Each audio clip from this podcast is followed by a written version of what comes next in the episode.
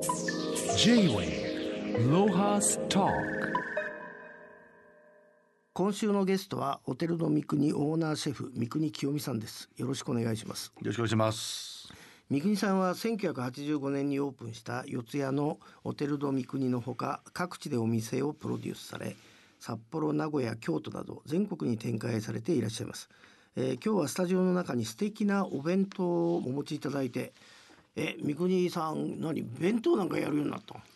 えー今あのー皆さんあの自宅待機だとか、うん。まあうちだけじゃないんですけど、ほとんど日本中のレストラン関係はもうはうあのまあお客さんの動員は半分以下、まあもうまあただあのイタリアとかあのフランスはもう僕閉の友達みんな閉鎖ですから、まあそれに比べたらでもまあスタッフもあのなんていうんですかやっぱり仕事少ないし、ね。まあそういう時用にちょっとなんかえーおしゃれなあのお弁当をこれで大体1万円弱なんですけど、まああのあの2人前なんですね。それで大体5,000円ぐらい。でちょうどあの4人でも楽しめるようにパーティーでも使えるようにこうちょうど4人で食べれるように、えー区切ってるんで、まあ、それで4で割ると、まあ、大体3,000円弱なのですごく、まあ、あのリーズナブルですしなんかこれあの10 変な話10個以上たたあの注文が入れば23区は車で届けるし、まあ、それ以下はうちのあのキャフェがあるのでそこに取りに来てもらって、えーこれからもっともっと厳しくなるので、まあ、こういう時にちょっとあのお家で。あのちょっとその家族だけでなんかご飯だおお味噌汁だなあのにこういうちょっとしたこじゃれた食べるものがああったらすごく華やぐし気持ちもというので、えー作りました。はい、まあでもさすが三国だよね。お驚いた。マンスールキッチン三国弁当、はい。えーお重に入っており、えーメニューは、えー、2人前9800円、これでも明らかに4人前ある4ね人はい4人の十分。ねあとは箸と箸とかスプーンも全部木製でできておりますので、あのロハス的に。なるほどなるほど、はい。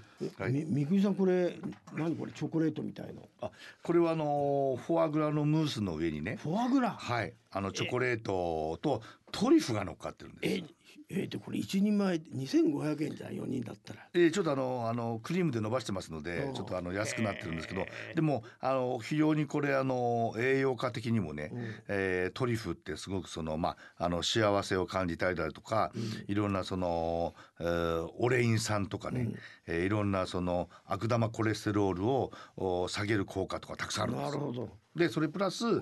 なんかフォアグラだトリュフっていうとこうなんかこう贅沢ななんとなくこう、ね。気持ちいいじゃないですか。うん。はい。あえっとこのにこれ肉は何でしょう？それはあのーローストビーフでローストビーフ？あの牛ヒレなんです。牛ヒレにご飯をね、あ赤ワインで炊いてその中にそれをこう丸くしてローストビーフを丸めて、であのウドの酢漬けがポッと入ってるんです、なかなかなんかお店で食うよりうまそうだな。ちょあのあとこれこれ何これ海苔みたいあなそれがですね今ね、本当に手に入らないあの青さのりって言いましてね、はい。これがあの免疫力をすごく高めるっていうので今本当にもう手に入らないぐらい。なるほど。じゃあただの贅沢弁当じゃなくて、はい。免疫力アップもはい。ちゃんと考えてあると、はいい、やそれであれだね。やっぱり食の楽しみをこれで、まあ、感じてもらえればいいんだね。そうですね。みみんあのなで食べることの、あー家族で。だこれがちょんとあって、はい。なんか皆さん家族で、はい。まあご飯だお味噌汁だ、まあお刺身だ、はい。なんかあったポンとあるとすごくそうですね。あの華やかになりますし、あのおじいちゃんでもおばあちゃんでもみんなが子供でもそうですね。食べられるようにしあの仕掛けておりますので、なんかやっぱりあれですね、転んではただでは起きないいいいい発想だと思いました。ただ値段もっと高くていいと思うよ俺。いやいやいやいいいの。やあのはいあの。謙虚だねもう最近いやいやいや。あの 皆様のおかげであの あの35年迎えておりますので、はいはい。J-Way ロハストまあでもあの三国といえばあの要するに食育プラン子供にその味を教える、ちょっとこの三国さんが考えてる今そのゴミを教えていただけますか？まあもともとはあのイタリアのスローフードとフランスのシェフたちが、まあその味覚を12歳までに小学校6年生までに甘い酸っぱいしょっぱい苦い、あの彼らは4味なんですけど僕は日本なんでうまみをね。5味を入れて、で彼らから、あのそれもまあスローフードっていうのはあのあ小黒さんと本当はあの小黒さんから言われて一番最初の最初スローフードを入れたのはまあ小黒さん、はい。で僕がそこに参加してみたいな、あの会長さんとかね、あの おられて。で、まあ、そういうあの影響で、まあ、あのイタリアのスローフードとフランスのシェフたちに「まあ、三国もお前らお前もやれよ」というので言われて2000年からその小学校に出向いて、何年22年ですか、そうですね。うん、もうやってて。だから最近はですねあの小学校6年生教えた子がもう30ぐらいですか？うん。そうだね。そうするとね来るんですようちに。おーなるほど。あのあの 昔。でもう立派にサラリーマンになってうん。金稼いであでもう感動的ですよ。あのあの授業を受けてね。ーやっぱり意味があったんだね まあだからあれからだから22年とか過ぎてますから。鮭みたいだね。いやあ鮭は4年ですあから。4年か。4年で戻ってくる。いやでもねまあまだそのそのえー小学校いて続けてるんですけど、やっぱり22年続けた成果ってやっぱ感動しますよ。はあそういう子がもう成人してね30になってでみんなあの親とか同僚連れて食べに来てくれてってのはなんかねすごくジーンときます、はい、まあやってよかったなと思いますよね。でもそういうあの味覚教育をやってらして、うん。あれですか、ね、日本の子供たちの味覚ってのは衰えてんですか？それともこのグルメブームであれですか？鍛えられてはどうなんですかね？まあ、結局その、まあ、小学校中学校行くと別なんですけど、はい。生意気になって、うん。でも小学校6年生っていうのは親のことしか聞かないのでなるほど。100%うん。だから要は親の責任親のエゴですよね、うん。親が、うん。まあそういうなんていうんですかあのファーストフードとか、うん。まあ、そういうジャンクフードにこだわれば、うん。子供もそうなるし、親がちゃんと、まあ、スローフードだとかそういうものをちゃんとこだわった人いっぱいいますからね、うん。そうすると子供もそうなるという、ん。だから親次第ですよね。あのだからずーっとやってきて、まあ、僕もスローフードとかロハスとかお手伝いしてるけど、でやっぱりずーっと見ててやっぱり100人いたら50人50人ですね、うん。半々です。大体、そういうまあいいやどうでもっていう人が半分で、うん。じゃあちゃんと気をつけなければいけないっていうのが半分で。だから我々がこうやって一生懸命やってるそのバランス。僕はまあ変な話理想は100%ですけど半々でも十分、そのバランスあのいいのかなっていうのがもう20年やっててそういうあのじあの実感です。J-Way Lohas Talk それであれですか今お子様用食育コース6820円を、えー、ままああご両親の時は無料で提供してるんですか？やっぱりその子供たちがまあうちにお家にいてやっぱりそのまあ我々もお予約がだんだん少なくなってる時にやっぱりその親御さんと一緒にそのお子様の食育うん。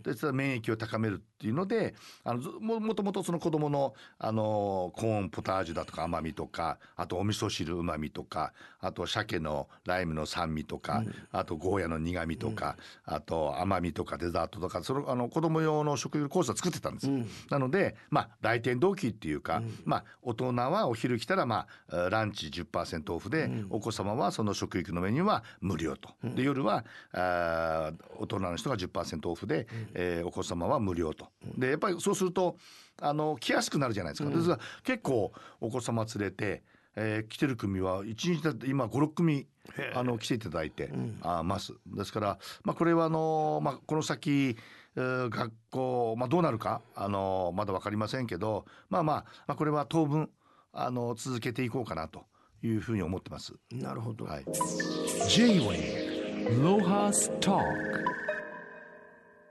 今この目の前にですね、昨年秋に東京美術から出版された三國さんの本。はい。とんでもないこれ分厚い本「ジャポニゼ清見三國」があるんですけど、はいいやこれななんかああの出版するちょっと前にちょうど僕お店行った時見見せていただいたんで、はい。これ何キロあんの？これあの3キロあるんですよ。3キロあんの？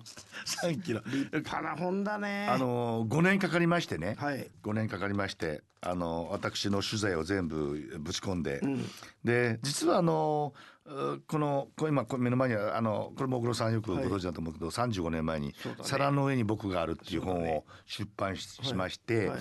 これあの世界中でマフカンから料理を取るっていうのは、世界でこれ初めてだったんです。あそうだったの？初めてだったんですあでこれあのドイツのあの本の出版に出した時に、これはあのすごい評価を得て、あの出版社が回転がついたんです、ドイツで。うん。あ要するに日本の本だけどドイツ語で出したい出したいと。あじゃあこれ確か柴田書店だよね。そうその35年前に、実はあの外国の本を買うことがあっても、版権とか本を売るということはやったことなかったんです。なるほど。それでまあどうするんだっていうことで結局これが世界にまあ出なかった出なかったです。まあそのす悔しい思いが35年前ありまして、で次は絶対に世界のね、最高優秀本にするんだっていうので、5年前にあの英語版も作ったんです。なるほど。あの日本版と英語版。はい。でこれあの世界に料理の本だけを、えーあの審査する審査発表会があるんですよ、はいぐあのグルメ賞っていうのが。グルマン世界料理大賞。大賞。で、えー世界中からこれもう本当に我々の世界ではメジャーで、はい。あのおあのこの賞はオスカー賞って言わ言われてるんですけど。料理界の、はい、で2019年の225カ国の中の最優秀賞を見事ゲットした、またすごいやっぱり。引きが強いね。いやいやいやこれは、い、やごめんなさい。この取るために作ったので。ああなるほど。まあもももともとゴールだったわね。もともともうそのそのために、まあ、そのためにあのやっぱり世界中のシェフたちが絶対してないこれはあの表紙は和紙で作ってるんですけどね日本の。であ。の備前焼き備前の佐藤さんってあの国宝なんですけど彼にえー何百枚も焼いてもらってそのお皿を使ってでででもやっぱりあのフランス人はやっぱそういうのを見ると美意識美意識が強いですから。でこれはもう世界中の人が、あの驚く、うん。これは本は504ページ掲載料理数102点、はい。それで扉は三國さんの生まれ故郷である増毛北海道から、まあ一番後ろは沖縄までと。だから日本全国を、はい。まあ食材で旅するみたいなね。んな仕掛けになってるんですか、Lohas Talk この三國さんのこのタイトルのですね「ジャポニゼ」はい。これはどういう意味なんですか？なんとなくジャパンに近いんだけど、うん、あのーいわゆるそのアラン・シャペルさんって人がいましてね、はいまあ、あの僕が最後修行するんですけど、はい。まあ本当にあの神に一番近い料理人ってその頃称されて、はい。で彼が四谷に来て僕の料理を食べたんです、はい。でその時にシャペルさんが「お前はジャポニゼだ」と。うんでいう。でそのジャポニゼっていうのはあのシシノワゼリとか、はい。そのフランスっていうのはあの本当にあのいろんな国のものを取り入れて、はい。でこう発展していくい。進化していくっていう文化を持ってまして、であのジャポニゼっていうのは日本日本のものを取り入れた、日本化したあのに日本風になってるね、だから基本的には日本人に対して「お前なんか日本っぽくなったね」とは言わないんです、フランス人がフランス人に対して「お前なんか最近日本に影響されてない」とか、そういう意味でジャポニーゼっていうんですね。だからシャペルさんは僕をフランス人と見立ててええ「お前なんかお前の料理これなんか日本風になってない?」っていうそういうだからフランス料理のベースをあのその日本にの風のアレンジで影響された料理だってのでジャポニゼっていうちょっとこあう哲学っぽいんですけど、まあそれがずっとあの僕の中でありましてね、まあ形にしたいと、まあ、すべきだっていうので、えー、5年かけて、えー全国まあやはりあの生産者がメインですから、生産者を訪ねて、まあ、あ30年付き合ってるっていうのでこう一冊をあのまとめたんですよね。はい。J-Way えー三國さんは2010年にフランス政府から日本人初となるレジオン・ドゥヌール勲章シュバリエをそして2013年には世界で4人の料理人のみの栄誉となるフランソワ・ラブレーズ大学名誉博士号を授与されていらっしゃいます。これあれだよね。フランス人ってさ日本人褒めて使うのうまいよね。あのそれと、若いうちに与えるんです。はあそれが違うんだ。それだからまあ日本の日本の勲章ってのはご苦労様。なるほど。よくやってくれたと。でフランスはこのレジョン・ド・ヌールっていうのは、俺さん。あの、1800年最初のナポレオン一世が作った、このレジョン・ド・ヌールっていうのはもうさこれ以上ないんです、はあ。最高位なんです。はで日本の料理人はまあまあ僕はあの初めていた。いただいたんですけどだから若いシェフにどんどん最高賞は料理に与えて、そうすると頑張るじゃないですか。そうだね。それで長生きするからうん。効果があるよね、でフランス我々だってやっぱりこうレジョンドゥールもあったら、やっぱりフランスのワインとか、やっぱりそのカリフォルニアだオーストラリアってあるけど、まあ僕も大好きですけど、やっぱりフランスの使うじゃないですか、うん。チーズを使うし、ね。食材使うし上手なんですよ。上手だよね。で誰に最高賞を与えるっていうのがうまいんですから。ねでそのフランソワ・ラブレーのドクターという称号をいただいたんですけどはいはいはい。まあそれは、えースペインのシェフとスイスのシェフとベルギーのシェフとはい。日本の僕4人がもらったんです。はいはでそれはまあフランス人以外でフランスの食文化フランス料理をフランス以上に理解しているシェフ4人に与えられた称号なんです。なるほど。はい。